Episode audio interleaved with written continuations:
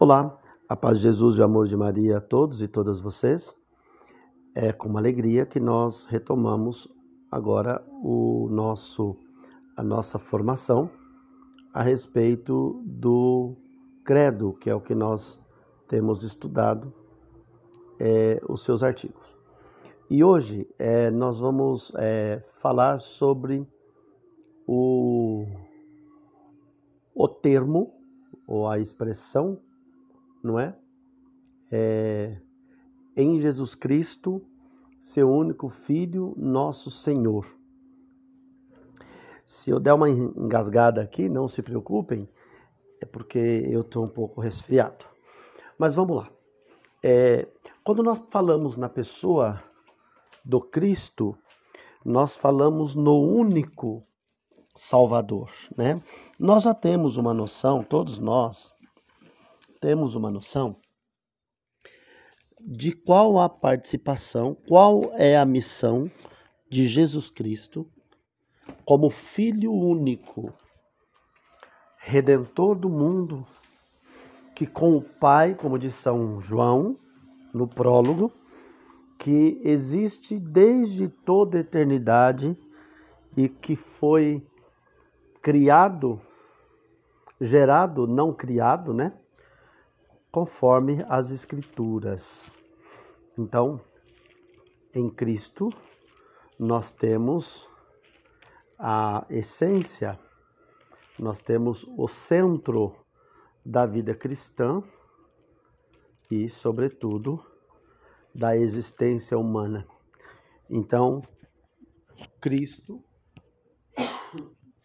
Cristo então, diz São João no prólogo, que é o princípio, o verbo que estava junto de Deus, e o verbo era Deus. Então aqui nós temos a certeza de que Jesus Cristo é filho único, mas ele é também Senhor. Por quê? Porque ele estava junto de Deus. Então, também é Deus. Versículo 3 ele diz assim: tudo foi feito por ele e sem ele nada foi feito. Portanto, tudo foi feito por causa do Cristo. A nossa existência, tudo que há, o universo foi criado por causa do amor do Pai com relação ao seu filho. Como Deus é Trindade, São João diz: e sem ele nada foi feito. Que bonito, né? Sem ele nada foi feito. Então, é, nada do que foi feito foi feito sem ele. Ou seja, ele participa, ele é partícipe da criação. Da criação. Então ele é a luz, nele havia luz, e a vida era a luz dos homens. Então ele é verbo, ele é vida. E ele que vai iluminar a vida do homem. A vida do homem. Então, este é o princípio básico do artigo que nós vamos é, refletir hoje. Pois bem, cristãos, cristãs e todos aqueles que ouvirão esse podcast. Cristo, então, Cristo, então, é, se coloca no centro e como centro, como homem no centro da, da vida humana, ele entra na humanidade, ele se introduz, introduz na humanidade, ele, ele entra no acampamento da humanidade, no seio da Virgem, e como diz é, disse São Pedro, nesses últimos dias na liturgia, né, Mateus capítulo 14, versículo 33, é, ele diz, os, os discípulos disseram, né, prostraram diante dele, Jesus, e disseram, tu és verdadeiramente o Filho de Deus. Então, os apóstolos quando Jesus se revela, vai se revelando a eles, vão tendo essa clareza de que ele verdadeiramente ele é verdadeiramente o filho de Deus. É, depois é, São Paulo fala a Filipenses no capítulo 22, é, perdão, no capítulo 2, versículo 11, ele diz é, um pouco mais enfático, e toda língua confesse para a glória de Deus Pai que Jesus Cristo é o Senhor. Então, essas são as afirmações a respeito da pessoa de Cristo, da pessoa de Jesus. E depois, sim, agora sim, São Pedro diz: quem que você acha que eu sou? Naquela discussão do Evangelho de alguns do, do domingo atrás, dos domingos atrás. É, é, Pedro respondeu: Tu és o Cristo, o Filho do Deus vivo. Não é? Então, quando nós olhamos o Novo Testamento, nós vemos testemunhas do Evangelho, esses homens, né, o testemunho dos, dos discípulos e os apóstolos, se declarando e declarando Cristo como Jesus, Jesus como único Filho e Senhor. E Senhor. Quando nós olhamos o Antigo Testamento, nós vamos ver que Jesus, é, que o Novo Testamento apresenta Jesus como um Cristo, né? Então, a palavra Cristo, tantas vezes nos apresentada, é, é, significa é, Jesus, que seguirá de Jesus, né? É a palavra Cristo. Então, Cristo, na tradição grega, é um adjetivo do aramaico Messias, isto é, ungido. Então, toda vez que eu falo Cristo, eu estou dizendo ungido. Então, Jesus é um ungido de Deus que indica uma função, uma função, né, que ele assumiu, a função que ele assumiu na história da salvação. Qual a função? Então, Cristo não é o nome, o nome é Jesus. Cristo é uma função. Qual a função? De ser o Messias, de ser, de ser o ungido. Aqui está a missão.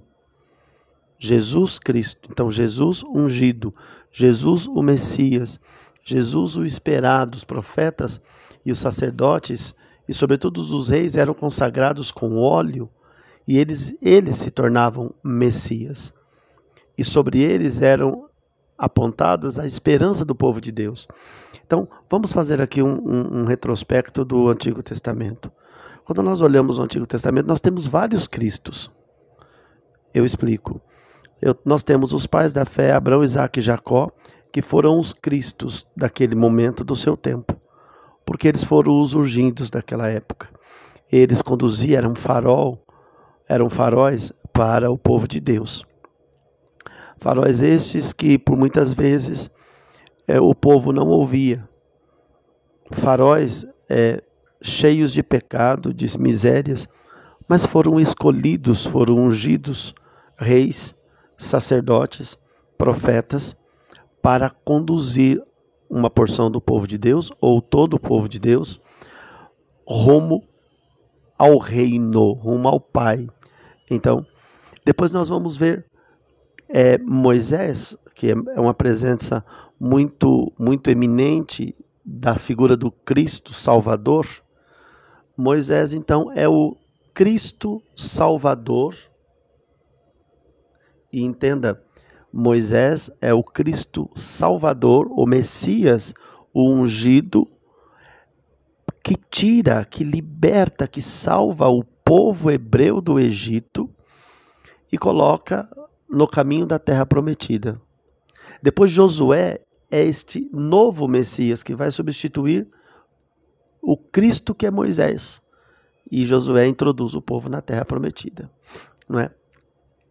Pois bem, é, não é errado dizer, né, não é errado dizer que Jesus Cristo é o Salvador do mundo, porque ele é o Messias, Salvador do mundo, ungido, né, este Cristo do grego Messias, ungido, que salvou a humanidade toda. Mas também não é errado dizer que na história do, da, do povo de Deus, na história da salvação, houveram outros Cristos que libertaram e salvaram uma porção do povo de Deus. Não conseguiram salvar a humanidade, mas aquela realidade em que eles viveram, dentro daquela perspectiva sociológica, política das suas épocas, estes homens foram Cristo. Né?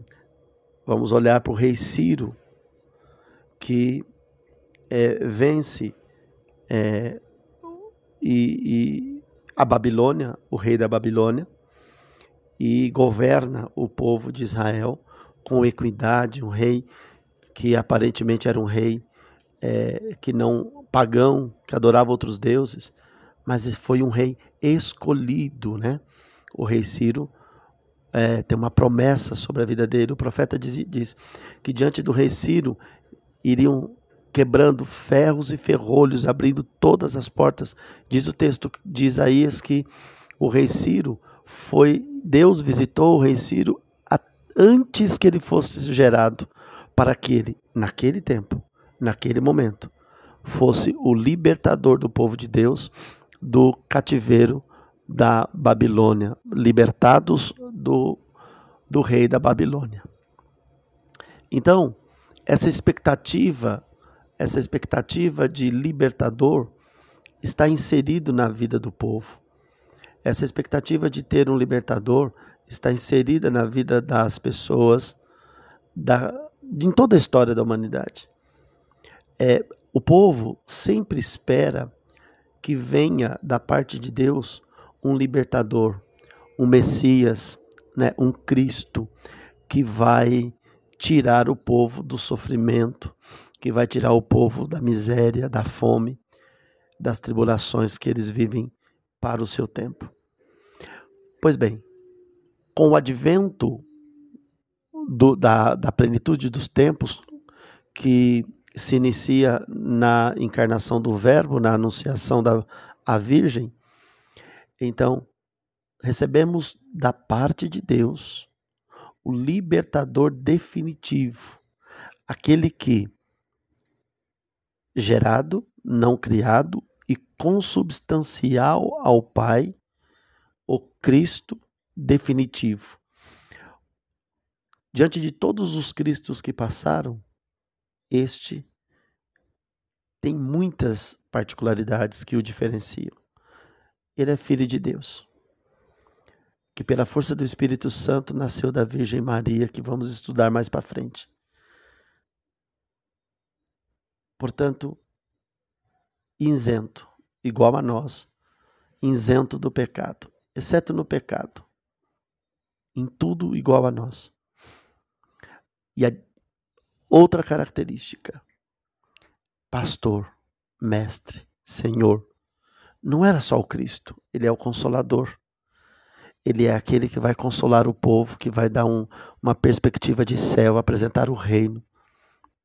Essa é a grande missão. E o que o ápice da diferença entre o Cristo que nós seguimos e os Cristos que houveram antes de nosso Senhor, de Jesus Cristo, nosso Senhor, nos profetas, é que todos os profetas morreram, foram enterrados e ressuscitaram a partir da ressurreição do verdadeiro Cristo vindo de Deus. Então, quando nós pegamos a liturgia do Sábado Santo, nós vamos ver num sermão antigo de um autor, de um padre da igreja que diz que e vamos estudar isso, né? Estou adiantando aqui um pouco. Ele desceu à mansão dos mortos. E quando ele vai à mansão dos mortos, ele vai resgatar os nossos pais, nossos primeiros pais. Ou seja, os outros Cristos, que em tudo fizeram para libertar o povo, mas nada podiam fazer porque não puderam vencer a morte. A morte só é vencida em Jesus Cristo, filho de Maria. Então, através dos tempos, nós vemos o povo colocando sobre o Messias as suas esperanças. E aqui eu quero fazer uma, uma deferência, já devo ter dito isso anteriormente. Aqui o povo tinha uma esperança de esperançar, minha gente. Eu explico. Existe duas dimensões da esperança que nós precisamos precisa ter claro na nossa vida cristã. Esperança de esperar é aquela esperança onde você senta inerte, passivo, não toma nenhuma iniciativa espiritual e material para mudar uma realidade. Essa é uma esperança. A esperança de que alguém vai trazer uma solução. Deus, seus amigos, sua família, é, seu esposo, esposa, enfim, alguém trará uma solução. Isto é esperar, como se estivéssemos esperando uma entrega do, do delivery. Você compra uma pizza e não faz nada a não ser esperar. Então, alguém vai trazer, alguém vai produzir, alguém vai ter esse trabalho para você e vai te entregar um serviço que é a sua comida. Pois bem, este, é, e me desculpe o, o exemplo gastronômico, mas esta é a dimensão de espera que a sociedade e que nós equivocadamente trazemos para a vida cristã. Pois bem, e aí nós temos, é, como diz é, o filósofo é, é Aristóteles, é, nós temos a esperança que Santo é, Agostinho vai chamar de esperançar. Aqui está a diferença para o povo hebreu e aqui está a diferença para nós, povo hebreu, povo romano, povo cristão. Esperançar significa fazer algo, é, se movimentar em direção daquilo que vem. Né? Esperançar foi o que o Cristo fez. Né? Vem e segue-me. Aquele que põe a mão no arado não olha para trás. Né? Esperançar é você fazer fazer algo para mudar a realidade. O que eu faço para mudar a minha realidade? Eu não coloco ali a minha esperança, eu coloco o meu esperançar. Por quê? Porque da minha parte estou fazendo. O padre Antônio Vieira, no sermão da sexagésima, ele vai dizer que é, se algo não acontece, se o milagre não acontece em nossas vidas, é muito grave. Por quê? Porque da parte de Deus nunca falta graça. Se falta algo na nossa relação espiritual, este algo, algo que falta é da nossa parte. Deus sempre está dando e fazendo para nós o seu 100%. Deus está fazendo para nós aquilo que ele deve fazer e o faz com perfeição. Esperançar é eu fazer a minha parte. Esperar é deixar Deus fazer por mim. Quando nós falamos a expressão eu, não, eu sou um pouco contra, é, repito, falo pouco, não, não sou censor de nenhum cristão, mas eu não, não concordo, teologicamente eu não concordo com a seguinte expressão: Deus toma conta. Não, Deus não toma conta. Deus espera que nós sejamos coparticipantes nas situações e nós, com Deus, devemos tomar conta. É verdade que não dorme o santo de Israel. Ele não dorme, que está derramando sobre nós em plenitude, constantemente, as graças e as bênçãos do céu. Portanto, o que depender da nossa dimensão humana, Deus não fará.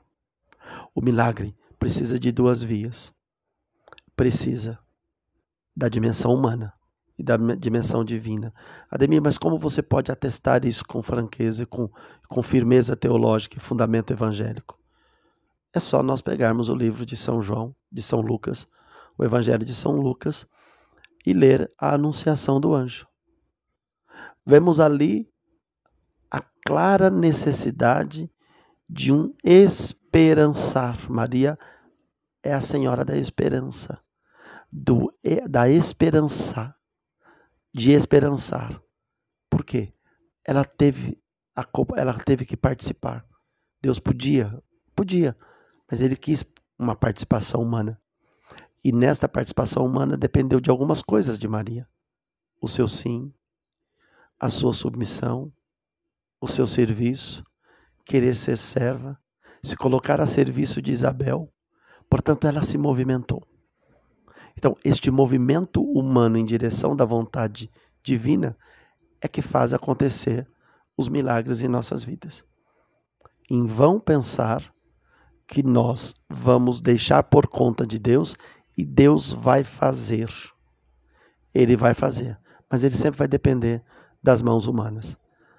Talvez não use as suas, mas usa a de alguém para te ajudar. Mas sempre terá uma mão humana no milagre que vem do céu. Sempre. As pessoas às vezes me dizem assim: Nossa, eu não precisei fazer nada. As pessoas foram, fizeram e aconteceu e foi um milagre. Realmente, talvez você não tenha ter feito nada, mas alguém orou, alguém ouviu Deus, alguém fez por você, alguém esperançou, alguém te abençoou, alguém te, te contemplou, contemplou com algo que você esperava. Mas para isso acontecer, teve uma dimensão humana e divina. A divina é segura, a humana depende de cada um de nós. Portanto, é, esta é, é, expressão, essa expressão Cristo nos coloca coloca Jesus Cristo, coloca Jesus numa condição de aceitar o seu chamado. Portanto, ele como ser humano, verdadeiro homem, fez um movimento e como verdadeiro Deus fez o milagre. Então, é o que nós chamamos de união hipotástica. Então, se Deus é, se Jesus é verdadeiramente homem e verdadeiramente Deus, logo, logo, é, a dimensão do encontro, do esperançar, passa pela dimensão humana e divina, porque ele é filho, mas também é pai. Ele é gerado, mas também ajudou a criar. Então, é, mas é um Cristo que se apresenta, Jesus é um Cristo que se apresenta, não em conformidade com a mentalidade humana, ou a mentalidade popular, né? Uma mentalidade é, é, de um libertador político. E essa foi uma grande discussão no tempo de Jesus, porque eles queriam um Messias político. E minha gente, é, deixa eu abrir um parêntese aqui, nota minha a respeito dessas dimensões, da dimensão política do Cristo. O Jesus Cristo político, ele tinha uma articulação, Jesus tinha uma articulação política na sua época. Ele fazia a política da aproximação, a boa política, de compreensão, de entender as diferenças, de compreender o outro. Isso é, de alguma forma, política. O povo de Israel esperava um outro tipo de política, uma outra tipo de política. Queria uma política de guerra, de ódios. Queria que ele tomasse o governo de César. Queria que ele assumisse o lugar de, de Herodes, de Pilatos. Queria que ele fosse governador da sua época. E Jesus mostra para eles que não, dizendo: Meu reino não é deste mundo. Você é rei? Sou, mas não sou deste mundo. Então Jesus reprova. Veja, Jesus reprova veementemente, veementemente a manipulação política no âmbito da religião. Esse é meu parêntese, né? Jesus reprova. Jesus chama os políticos da sua época de corrupto chama os religiosos que fazem política de raça de víboras, chama os religiosos é, avarentos que vão vender nos templos, ele chama de sepulcro caiado. Parece tão atual.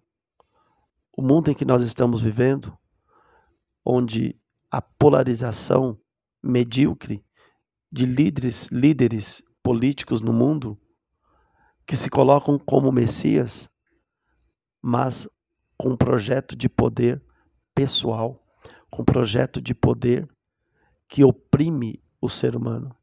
A polarização das opiniões políticas não devem dividir os cristãos. Nós cristãos devemos nos unir no Cristo, que é Messias.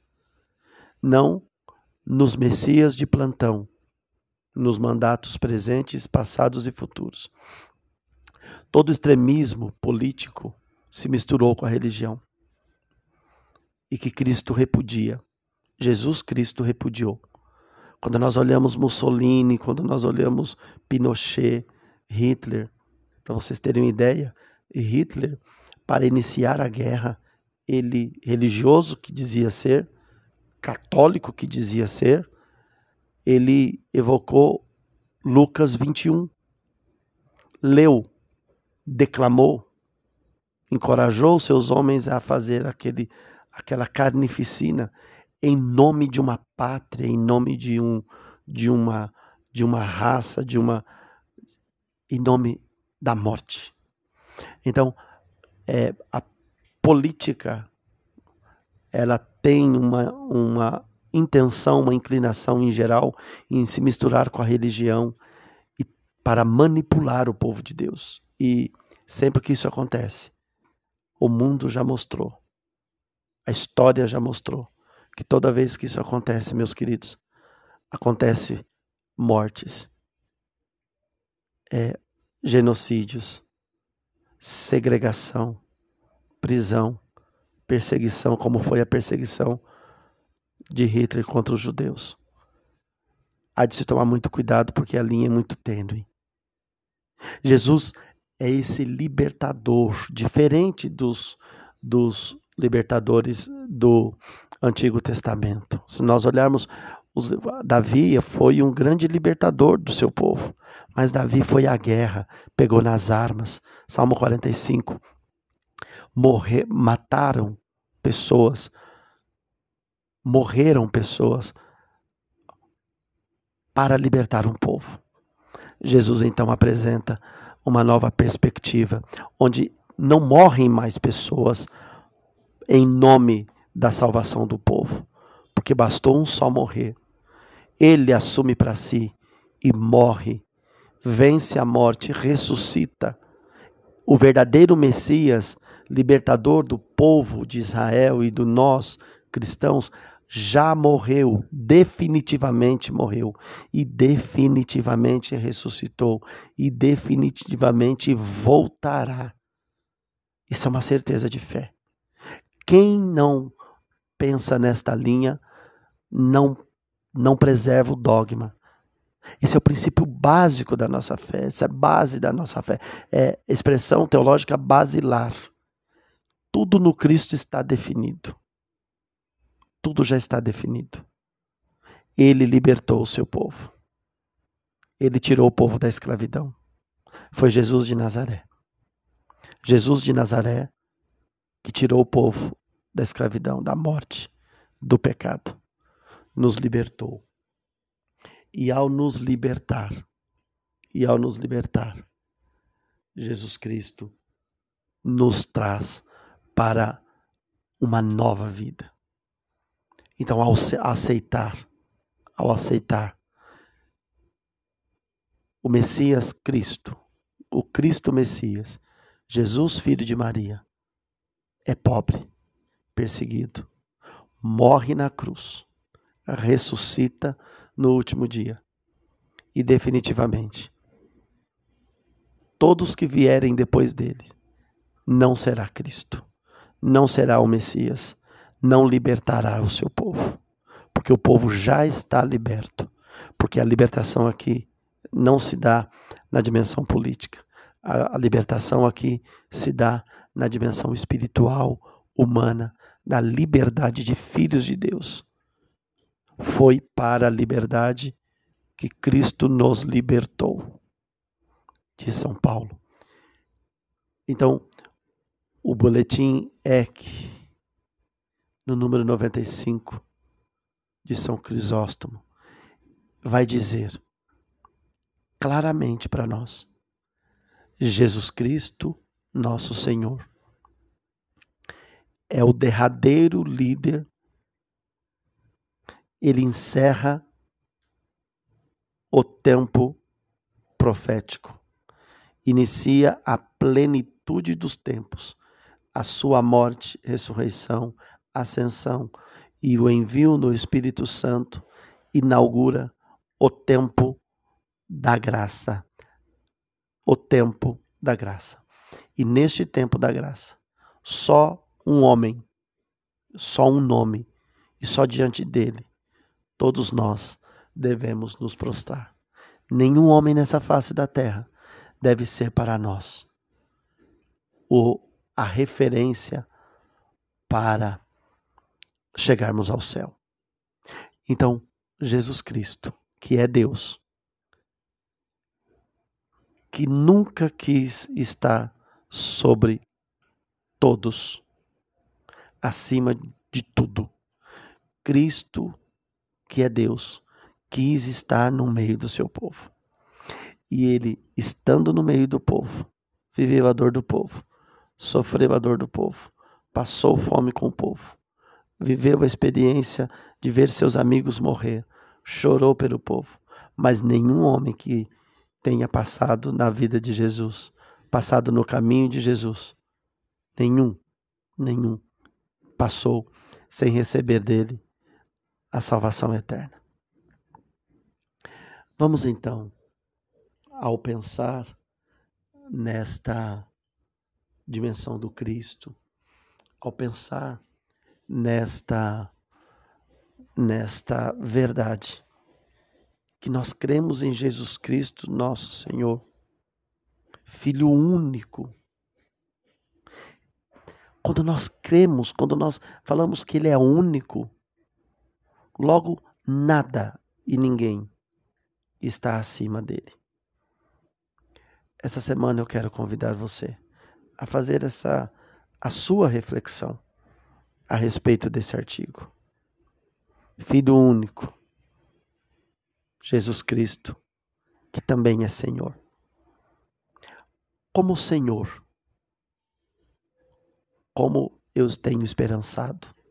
Como filho único, como eu tenho me esperançado me movimentado na sua direção. Como Cristo, como eu tenho me relacionado com o Messias libertador? Tenho eu dado, dado passos para também me libertar? Que Jesus só liberta quem quer a libertação. Jesus só vai realizar uma libertação a partir do momento que eu reconhecê-lo. Saber que ele é filho único não basta. Saber que ele é o Jesus, que é o Cristo, que é Messias, que é o libertador, não basta. Que ele é o único filho de Deus também não basta. Tudo isso só tem sentido espiritual, tudo isso só tem sentido é, libertador se eu quiser me aproximar dele, se eu quiser que ele seja o meu Messias. Se eu quiser que ele seja. E que me permita fazer e que eu queira fazer a experiência, ser rosto e memória do Cristo, é também ser o Messias, ser o outro Cristo. Ademir, como eu consigo isso? Quando nós participamos da vida de uma pessoa, quando nós entramos é, nas suas dimensões e as ajudamos a libertar. Fazemos com que elas retomem seus caminhos, retomem a direção. Eu estou sendo Cristo para esta pessoa. Mas só é possível fazer isso se eu me submeter a Jesus Cristo, se eu compreender que eu preciso dar os meus passos. É assim, minha gente nós precisamos dar o passo. E Deus, na pessoa do Cristo, vai colocando o chão debaixo dos nossos pés. E confiante vamos esperançando. Confiante vamos caminhando na esperança de esperançar, ou seja, na certeza de que nós vamos viver aquela fé teologal. Fé, esperança e caridade. Então, esta esperança da fé teologal é a esperança de esperançar, derivada do esperançar, porque a fé em Jesus, a fé da virtude teologal precisa ser a fé fundada no Cristo. Que a carta aos Hebreus vai nos dizer bem claramente: a fé é o fundamento da esperança a respeito daquilo que não se vê. Então, o fundamento da minha caminhada no esperançar é a fé a respeito daquilo que eu não vejo, mas eu sei que está ali. Eu sei que de Deus vem uma força e que do Cristo vem a minha libertação. Por isso eu tenho fé. E por isso eu tenho esperança. Por isso eu me movimento. É a esperança que me faz mover no caminho. É a esperança que me faz mover e crescer na graça de Deus. Peçamos ao Senhor que nos ajude, peçamos ao Senhor que nos dê essa firmeza e que nós, olhando para esse artigo do Credo, possamos nos encontrar nesse movimento em direção do Cristo ressuscitado, que reina vitorioso e que quer que nós caminhemos com passos firmes, com passos largos, com passos de fé, passos de esperança, para encontrarmos finalmente aquele que por ora nós só vemos no véu dos sacramentos. Um Cristo que eu não vejo, mas no véu do sacramento eu sei que ele está ali, esperançando comigo caminhando comigo, fazendo com que eu caminhe com Ele, esperando Ele, que eu espera, que eu tenha uma atitude de esperança no esperançar. Ele me espera e eu esperanço. Ele, me, ele abre os braços e eu esperançando corro. Que nosso Senhor nos ajude. Louvado seja o nosso Senhor Jesus Cristo para sempre seja louvado.